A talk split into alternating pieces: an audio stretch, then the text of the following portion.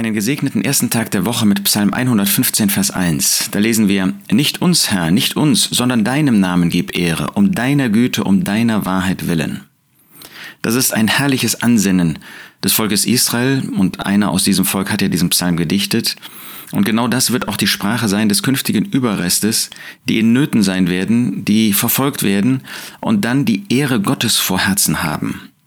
Das ist besonders, denn die Verse 2 und 3 machen deutlich, dass sie wirklich noch in Nöten sind, dass sie noch verfolgt werden. Warum sollen die Nationen sagen, wo ist denn ihr Gott? Aber unser Gott ist in den Himmeln. Alles, was ihm wohlgefällt, tut er. Das heißt, die Nationen, sie schauen auf das Volk Israel, sie sehen, wie wird Gott mit seinem Volk umgehen.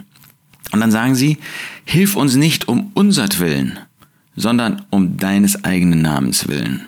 Dein Name soll verherrlicht werden. Du möchtest doch uns helfen, um selber als ein Name hier auf dieser Erde anerkannt werden.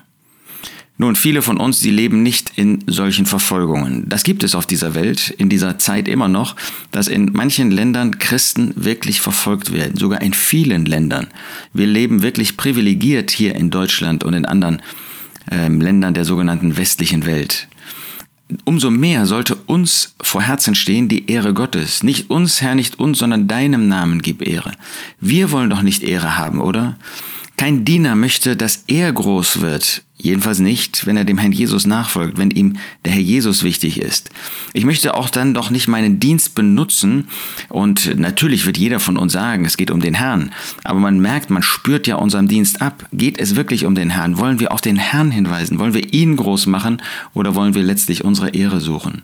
Und gerade an einem ersten Tag der Woche, wenn wir versammelt sein wollen im Namen des Herrn Jesus, um seinen Tod zu verkündigen, um aus seinem Wort zu hören, da wollen wir doch, dass er groß wird. Da wollen wir doch seinen Namen verherrlichen.